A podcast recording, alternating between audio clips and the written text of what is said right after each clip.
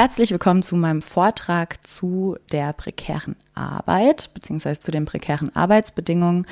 Ähm, kurz zu meiner Gliederung. Ich werde am Anfang ähm, auf die Transformationsprozesse eingehen, äh, in einem zweiten Schritt dann auf die Effekte eines neoliberalen Systems und zu guter Letzt äh, kommen wir zu den Aussichten. Als Grundlagentexte dienen die Texte von Robert Castell, Oeli Mäder und Ariane Brenzel. Äh, kommen wir zu meinem ersten Punkt, den Transformationsprozessen. Erstmal zum geschichtlichen Hintergrund. Wir haben eine Ausgangslage momentan, wo wir eine allgemeine soziale Absicherung haben, also ein soziales Netz. Und dieses schützt vor ja, den wichtigsten gesellschaftlichen Risiken. In den letzten 30 Jahren haben sich diese Dynamiken jedoch verändert. Es kommt zu Verunsicherung und zu Prekarisierung. Äh, ja, dass Menschen heute in wachsender Zahl von neuem auf sich selbst gestellt sind. Und diese Prekarisierungsprozesse durchziehen die Gesellschaft auf breiter Front und destabilisieren die sozialen Sicherungssysteme, die sich im Verlauf der Entwicklung des industriellen Kapitalismus herausgebildet hatten. Ähm, ja, man kann davon sprechen, dass man von einer sozialen Absicherung in eine soziale Unsicherheit wieder reingelangt. Äh, das Proletariat zu Beginn der Industrialisierung illustrierte exemplarisch den Zustand einer absoluten sozialen Unsicherheit, nämlich dass Lohn, äh, der Lohn war am Existenzminimum, es gab keinerlei Arbeitsrecht, äh, keinerlei Sicherheit für Zukunft und ja auch Familie und man war auf Hilfe angewiesen, um die wirtschaftliche und soziale Unabhängigkeit zu wahren. Es gelang, dass äh, ja, soziale Unsicherheiten durch Ausgestaltungen von Strukturen kollektiver Absicherung zu bändigen und ja, das Kollektiv, äh, das hat hierbei geschützt, also Kollektivvereinbarungen, Tarifverträge, kollektive Garantien des Arbeit, äh, Arbeitsrechts, soziale Sicherungssysteme, ja, der Sozialstaat im Endeffekt.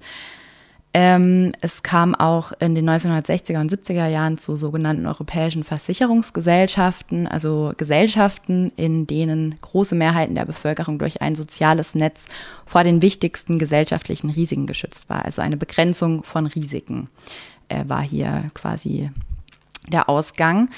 Ähm, ja, aber an den Rändern der Gesellschaft blieben Individuen und Gruppen übrig, die von Dynamiken der Lohnarbeitsgesellschaft nicht erfasst wurden. Diese wurden ähm, ja, aber als residualer gesellschaftlicher äh, Teil gesehen, ähm, in der halt Marginalität und Armut herrschte, die der wirtschaftliche und soziale Fortschritt jedoch im Wesentlichen beseitigen würde. Jedoch ähm, kam, also trat das Gegenteilige ein und der, äh, Mitte der 1970er Jahre geriet der unaufhaltsam scheinende Ausbau der sozialen Sicherungssysteme ins Stocken und eine umgekehrte Dynamik kam in Gang, also eine Wiederkehr der sozialen Unsicherheit im Endeffekt. Ähm, die Dynamik der Entkollektivierung und der Reindividualisierung ähm, kann man das auch ähm, nennen. Und ja, also kollektive Organisationformen, die sich unter der Bedingung des Industriekapitalismus entwickelt hatten und die den Sockel der sozialen Sicherungsmechanismen bildeten, wurden in ihr Gegenteil verkehrt und destabilisiert. Neue Dynamiken entwickelten sich äh, somit auf mehreren Ebenen. Äh, auf diese Ebenen gehe ich kurz ein. Einmal die Ebene der Arbeitsorganisation, ähm, hier findet eine Individualisierung der Aufgaben statt, die auf Seiten der Arbeitnehmer Mobilität, Anpassungsfähigkeit und Übernahme von Verantwortung erforderlich machen. Von Beschäftigten wird also verlangt, Eigeninitiative an den Tag zu legen und die Folge ist, dass alte kollektive Formen sich auflösen und Arbeitnehmerinnen werden atomisiert und stehen plötzlich in Konkurrenz zu anderen, was natürlich den Wettkampfgedanken und auch die Leistungsgesellschaft im Endeffekt fördert. Und zur Ebene der Berufswege, hier spricht Ulrich Beck äh, von einem Biografiemuster, ähm, um Anforderungen zu charakterisieren, die dem Einzelnen aufträgt, seine berufliche Laufbahn selbst in die Hand zu nehmen, Entscheidungen zu treffen und sich selbst um Weiterbildung und Umschulung zu kümmern. Also Berufswege verlaufen ähm, nicht mehr kontinuierlich im Gegensatz zu äh, ja, in, im Gegensatz zu früher quasi, ähm, ihre Rahmen sind nicht länger die kollektive Regelung auf der Basis stabiler Beschäftigungsverhältnisse und ja, auch die Folge hierbei ist die Individualisierung. Es lässt sich somit festhalten, dass kollektive Strukturen zusammenbrechen, während die Aufforderung, sich als Individuum zu verhalten, sich verallgemeinert. Transformationsprozesse im Feld der Arbeitsbeziehungen markieren einen der Kernpunkte der Wiederkehr der sozialen Unsicherheit, wobei ihre Auswirkungen über den Bereich der Arbeit im eigentlichen Sinne hinausgehen. Der Verlust des Arbeitsplatzes bzw. der Beschäftigung unter schlechteren Bedingungen bedeutet auch den Verlust der Voraussetzungen, die äh, das Minimum wirtschaftlicher Unabhängigkeit garantieren. Und soziale Unsicherheit wird für viele Arbeitnehmer zum Schicksal. Sie trifft aber auf noch dramatischere Art und Weise alle, die nicht arbeiten. Also Transformationsprozesse haben zu Massenarbeitslosigkeit in der großen Ordnung von einem Zehntel der Erwerbsbevölkerung geführt. Kommen wir zu meinem nächsten Punkt, nämlich Folgen der Transformationsprozesse für die Sozialstruktur. Wie schon gesagt, wir haben eine Wiederkehr der sozialen Unsicherheit, was bedeutet eine neue Form der Unsicherheit, die in hohem Maße der Schwächung und Auflösung der schützenden Strukturen geschuldet ist, die sich im Inneren der Lohnarbeitsgesellschaft herausgebildet hat.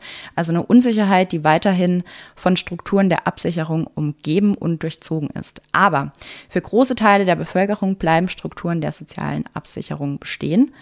Ähm, Transformationsprozesse entwerten offenbar eine wachsende Zahl von Menschen. Es kommt quasi auch zu einer Exklusion, also zu einem sozialen Ausschluss. Wer nur über eine, über geringe monetäre Mittel verfügt, der hat es schwer, sich im sozialen Milieu zu etablieren, wo das monetäre Vermögen höher ist. Der Begriff der Exklusion ist hierbei jedoch kritisch zu betrachten, denn er ist zu pauschal und zu statisch oder allgemein statisch. Äh, zu pauschal, weil er völlig ähm, heterogene Verhältnisse einsetzt natürlich und statisch, weil er einen Zustand unterstellt, in dem die Betroffenen ein für alle Mal stecken. Ähm, ja, der Begriff Exklusion fördert atomisierte Sichtweisen der Gesellschaft. Ähm, Ausgeschlossene wären nach diesem Verständnis isoliert von der Gesellschaft, Ausgeschlossene somit. Was man sich hier jedoch bewusst machen muss, niemand existiert außerhalb der Gesellschaft. Somit könnte man anstatt dem Begriff Exklusion Entkoppelung nennen. Ähm, genau, diese ganzen Sachen, die ich genannt habe, kann man auch unter Prekarität beziehungsweise Prekarisierung zusammenfassen. Prekarität beziehungsweise Prekarisierung bezeichnen Prinzipien des Brüchigwerdens, die sich nicht auf die unteren Schichten der Gesellschaft beschränken, sondern die verschiedensten sozialen Gruppen betreffen. Hierbei kann Prekarisierung auch unabhängig von dem monetären Faktor stattfinden, wie zum Beispiel durch äh, psychische Erkrankungen, wie zum Beispiel Burnout, die durch das System begünstigt oder sogar hervorgerufen werden. Dennoch muss man sagen, Prekarität betrifft am stärksten benachteiligte Schichten und ja, Prekarisierungsprozesse durchziehen Gesellschaftsstrukturen auf breiter Front. Prekarität ist hierbei kein vorübergehender Zustand. Äh, eine steigende Zahl an Menschen gerät dauerhaft in ein Verhältnis von Prekarität, also instabile Arbeitsverhältnisse, die durch diskontinuierliche Beschäftigung generiert werden, ähm, begünstigen diesen Prozess auch.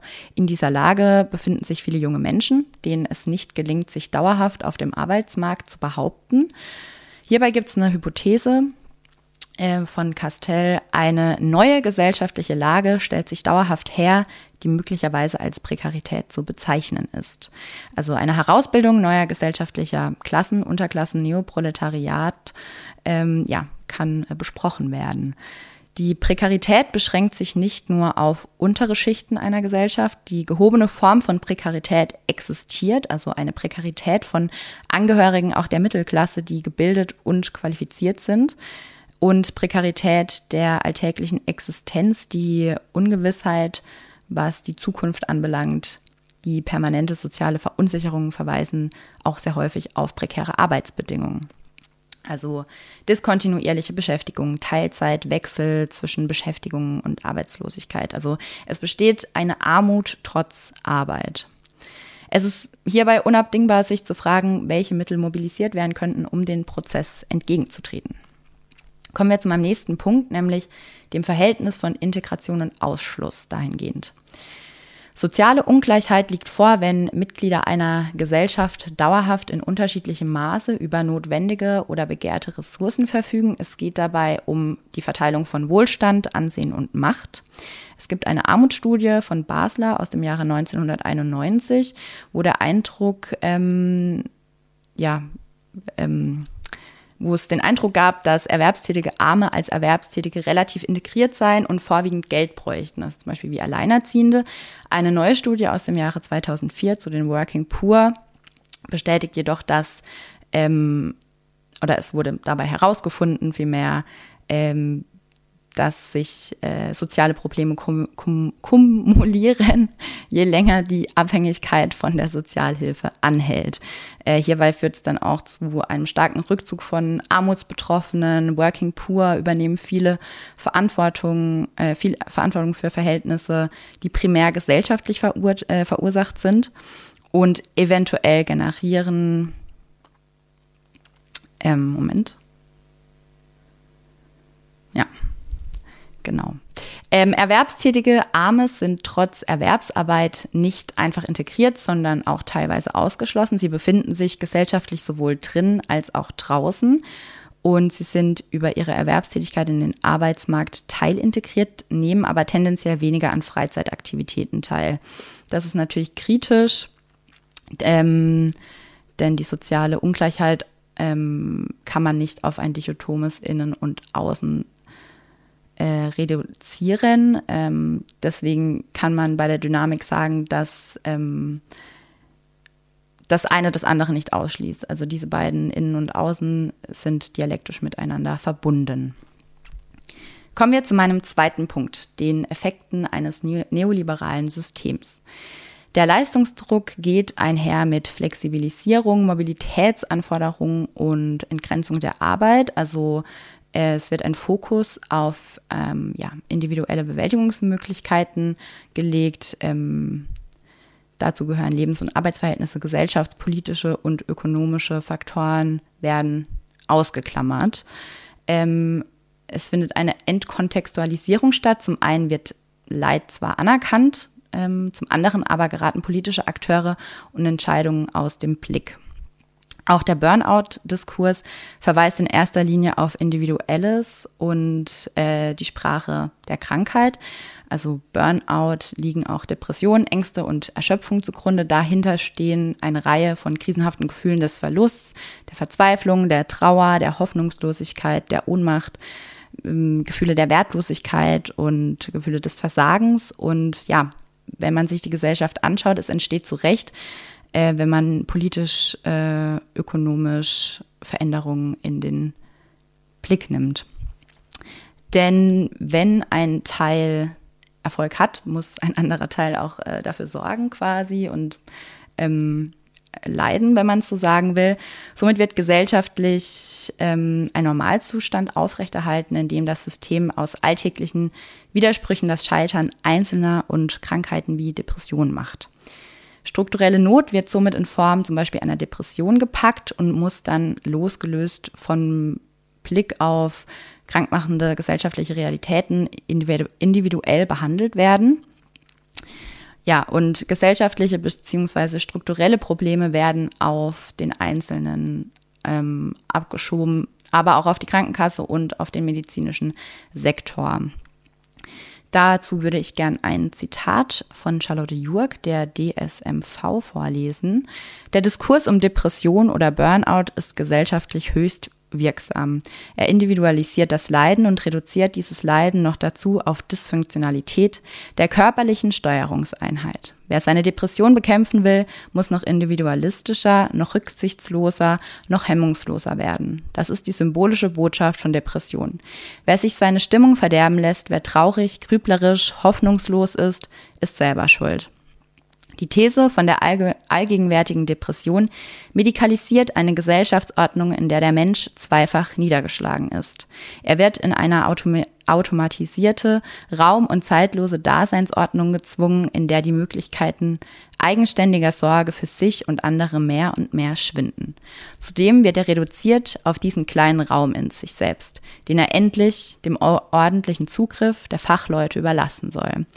Dann wird er begreifen, dass er einverstanden sein muss mit allem, was ihn zu Boden gebracht hat. Also hier handelt es sich auch einfach um eine Entnennung.